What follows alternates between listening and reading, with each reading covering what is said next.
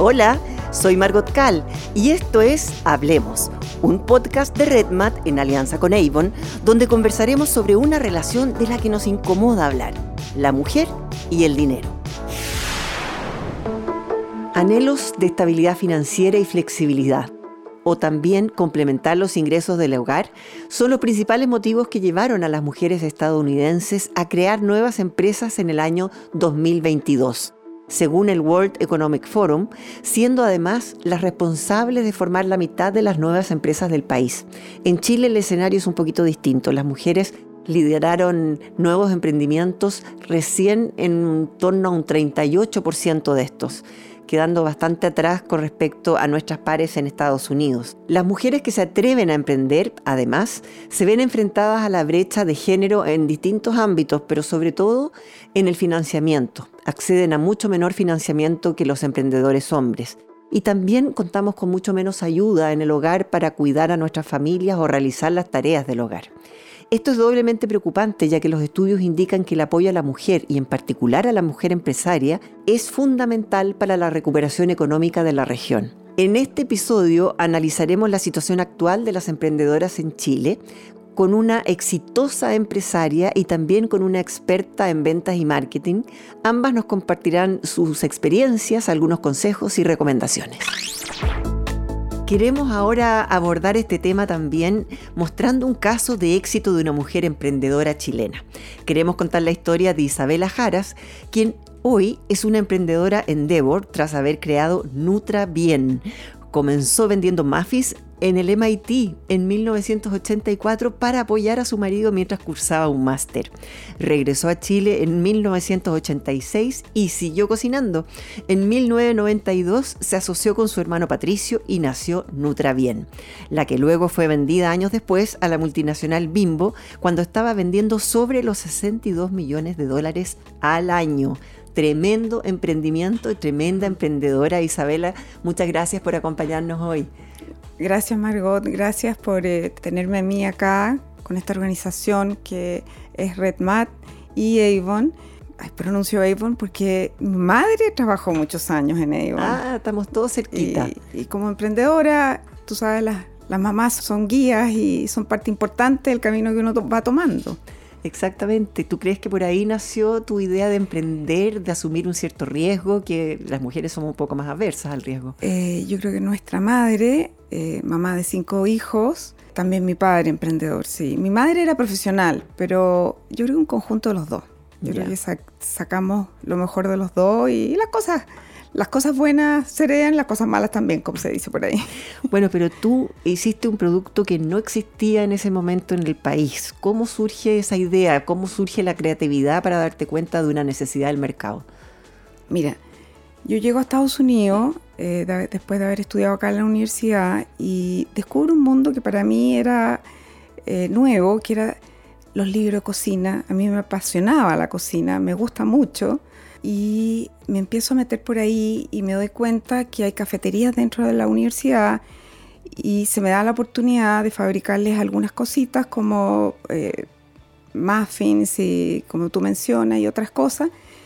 Y fue muy lento, pero, o sea, lento pero fructífero, fácil.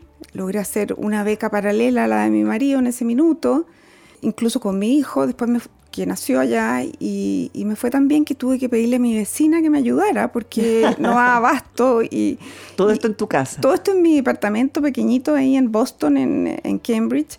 Y me acuerdo que terminé con los hornos de todo el piso de todas mis vecinas. ah, tú cocinabas en sus casas, en sus hornos. O sea, yo aprovechaba los hornos de ellos porque todos salían y, llegó un minuto pero qué buenos vecinos. Súper buenos vecinos. No pasaba siempre, pero me di cuenta que ahí había un tremendo potencial y aprendí, tomé cursos, no me daba susto, de repente me llamaban de la escuela de MIT de negocio y me decían, necesitamos esto específicamente, ¿lo puedes hacer? Y yo, sí, hagámoslo.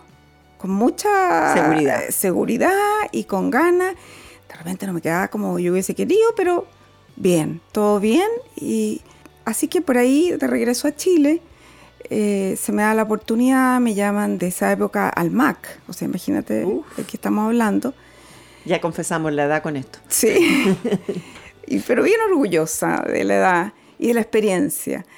Y me invitan a, un rincón natural y parto con ellos.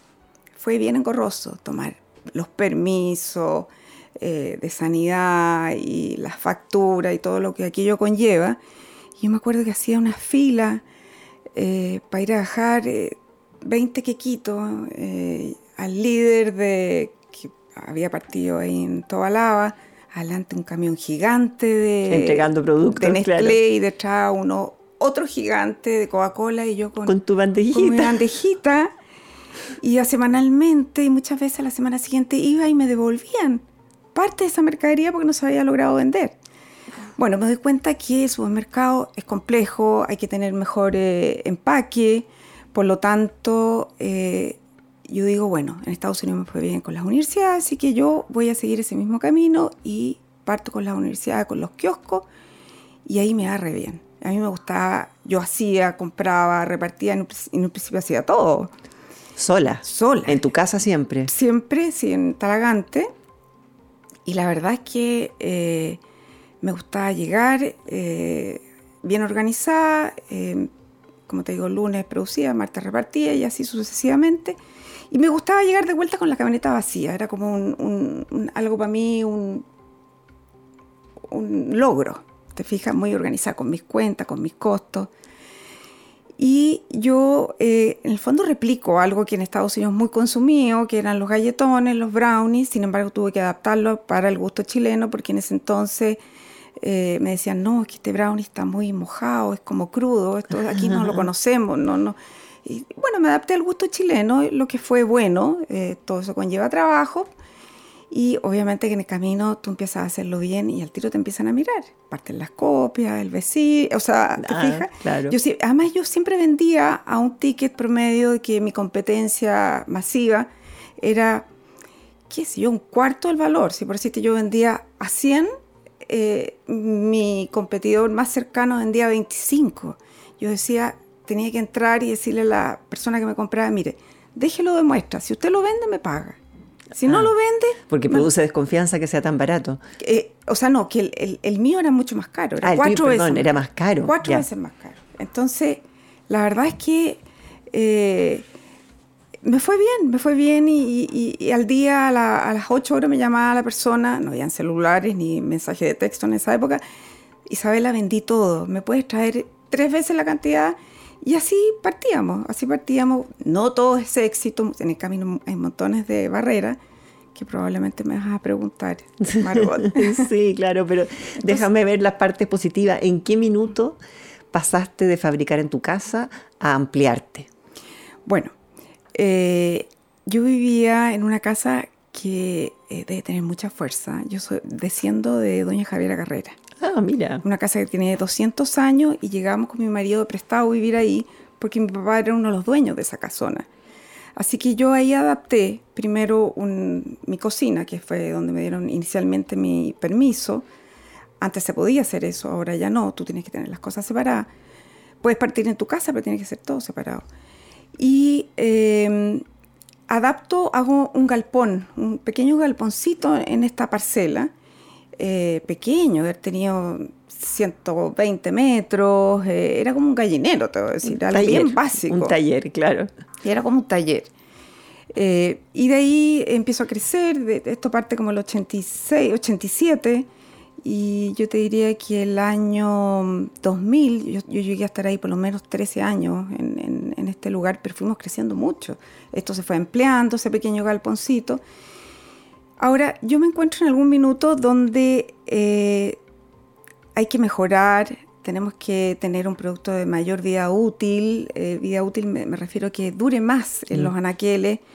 ¿Y cómo hacer eso sin meterle preservantes y aditivos y todas estas cosas que, a mí no me gustaban y, todas estas cosas las comían mis hijos también. Entonces, em, hay que meterle más conocimiento y ahí aparece por ahí el 97, cuando no me acuerdo, parte Google. Y yo llego donde unos consultores daneses y ellos vienen, les pagamos los pasajes, eh, llegan a Chile, obviamente le hacemos un asado a los chilenos en el campo, ¿te fijas?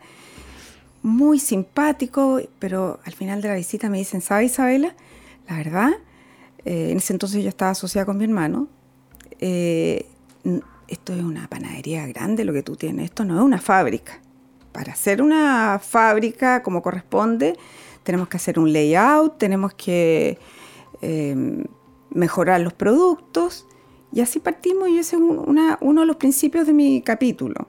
Pero bueno, me salté algunos, la asociación, porque eh, parto sola, ¿no es cierto? Y en el camino se une mi hermano.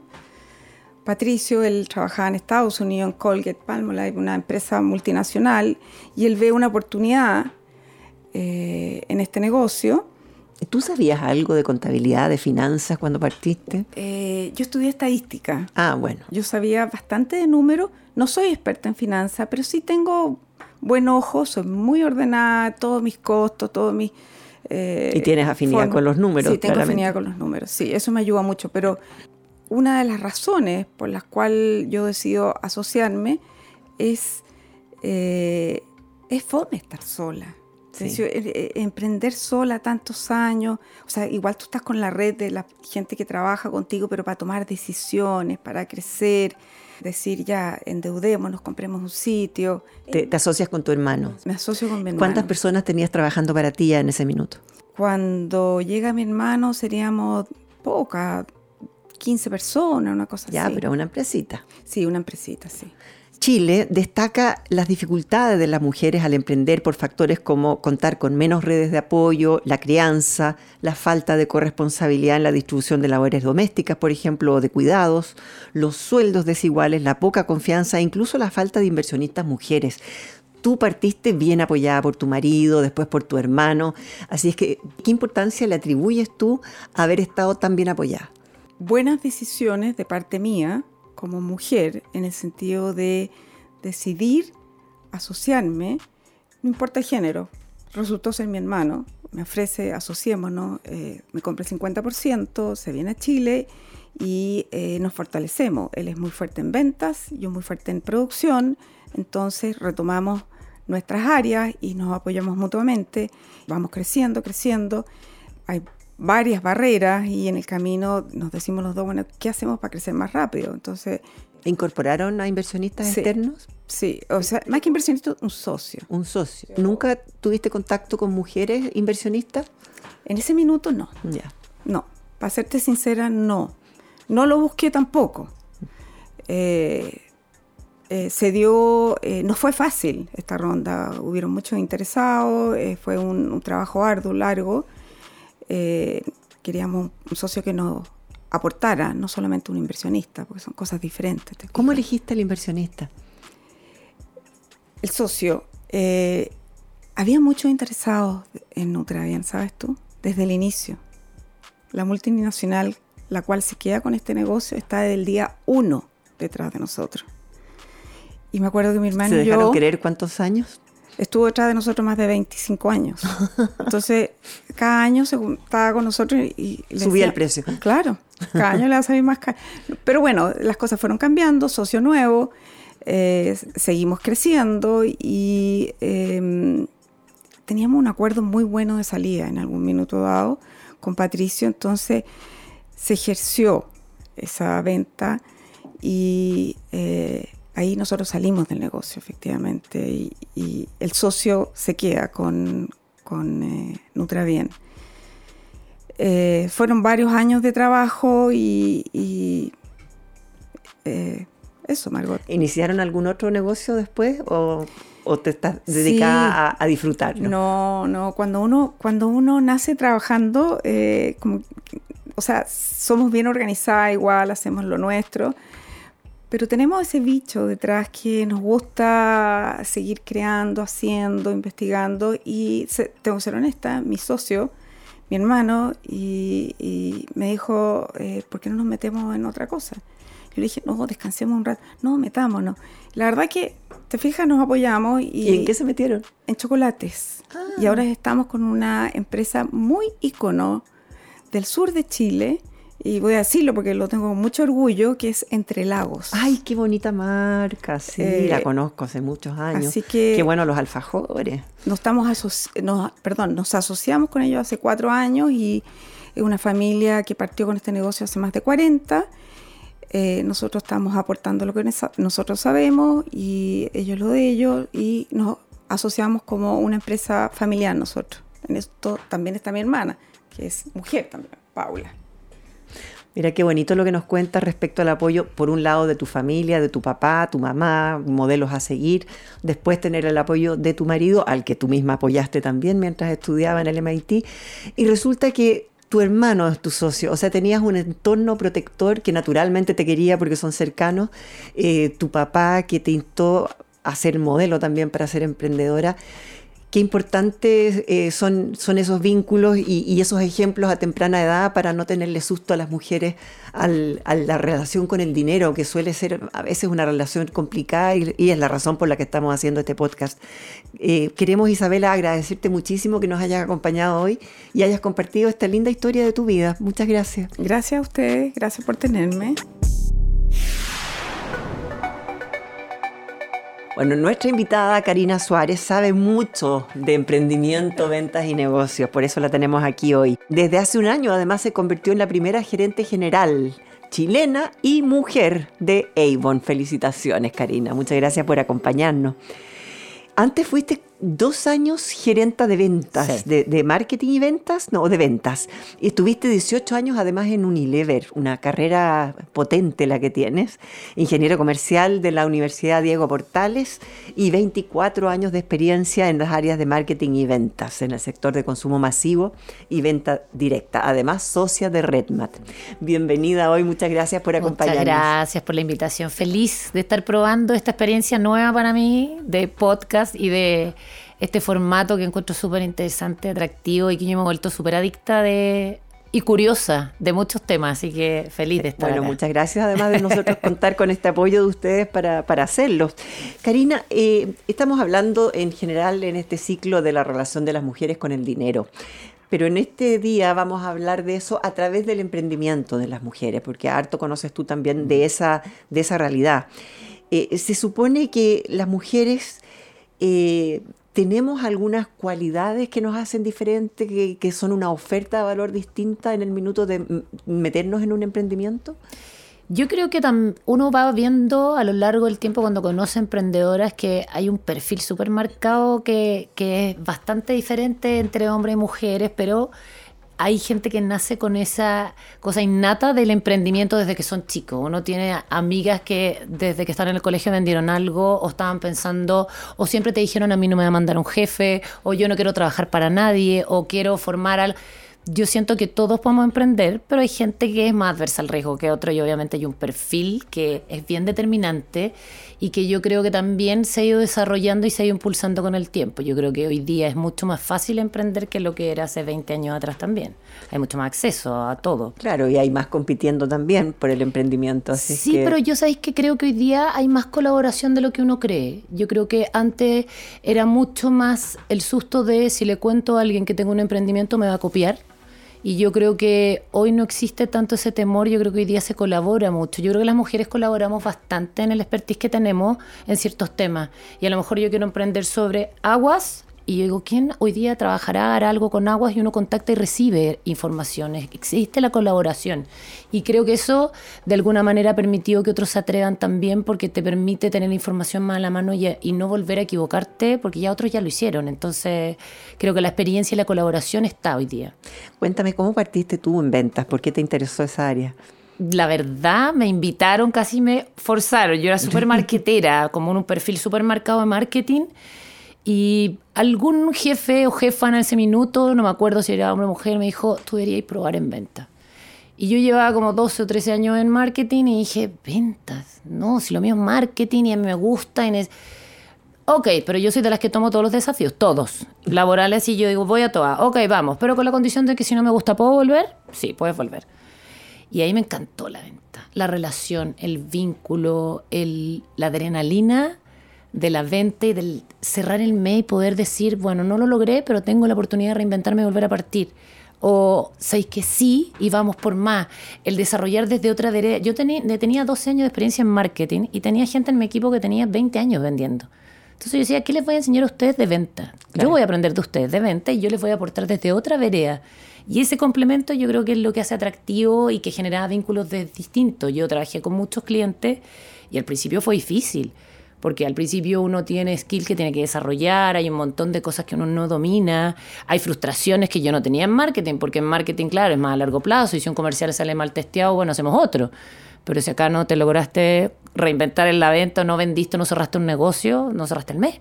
Entonces. Exigente. Exigente y a mí me gustó esa adrenalina, me gustó me eso. que tú tienes una personalidad media emprendedora, aunque hayas estado en, gerencias. No sé si emprendedora, pero sí las relaciones interpersonales yo creo que las desarrollé mucho más en ventas que en marketing y eso me gustó.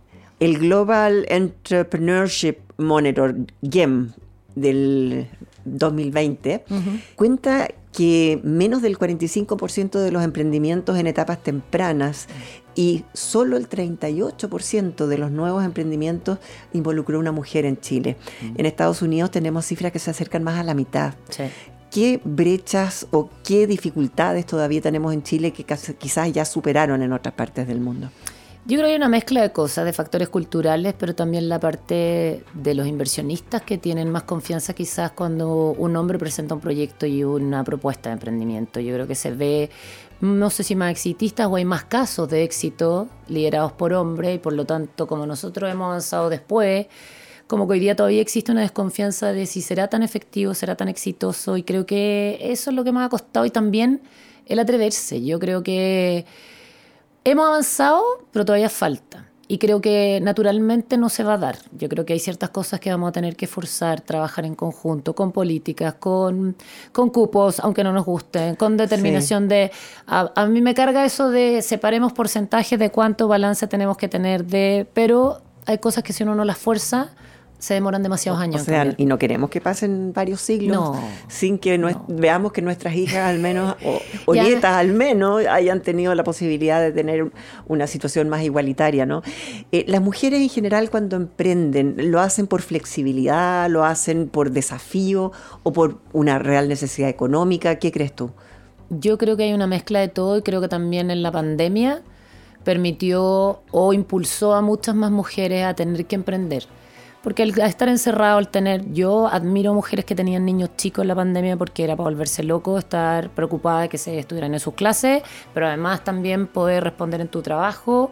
Entonces yo creo que muchas se vieron forzadas por la situación y por un montón de factores a probar, a emprender. También vieron otras mujeres que también lo hicieron y que les fue bien y eso les mm. impulsó. Yo creo que hoy día nos quejamos muchas veces de lo satánicas que pueden ser las redes sociales, pero creo que también es una fuente de información donde te permite ver otras realidades que quizás antes, si no te presentaban a alguien conocido, tenías una reunión, no te enterabas lo que estaba pasando. Entonces, y yo creo que sí se ha avanzado un montón y hoy día es una lástima que todavía estemos con un porcentaje bajo de emprendimiento y que lleguen a puerto pocas, pero, pero yo creo que vamos en vías de, y sin duda que hay que seguir apoyando. Yo creo que las empresas también tenemos que apoyar a las emprendedoras, si no, no es imposible. Y en este minuto con inflación, con tanta incertidumbre a nivel mundial en todos los aspectos, ¿será un buen momento para emprender? Yo creo que siempre es un buen momento. Y yo creo que, y yo creo que también cuando hay incertidumbre, sin duda que se te aprieta más la guata porque uno tiene que cuidar mucho más el presupuesto. Pero yo creo que también hay que detectar oportunidades. El consumo también cambió, hay hábitos de consumo diferentes. Hay cosas que uno ve interesantes. Nosotros, yo trabajo en Avon, pero no solo vendemos cosméticos, nosotros también vendemos productos para hogar. Y es impresionante cómo uno ve cómo se trasladó el consumo a productos de bienestar también. Nosotros por años escuchamos antes cuando éramos chicas el ocio es la madre de todos los vicios. No, hoy día el ocio se permite y el ocio permite satisfacción, permite tener un espacio, todo lo del wellness, la alimentación saludable. Hay un montón de cosas que que hay nichos todavía y que yo creo que hay oportunidades. Lo importante es evaluar y asesorarse bien, sí, porque obviamente que hay mucho de todo también, pero... Bueno, el mundo del ocio, el mundo de la entretención, eh, hoy es una exigencia para generaciones nuevas contar con tiempo y espacio para ellos mismos, para viajar, para estudiar, para vivir una vida aparte de la, de la laboral. Eh, recién mencionabas que las mujeres acceden a menos financiamiento. Mm.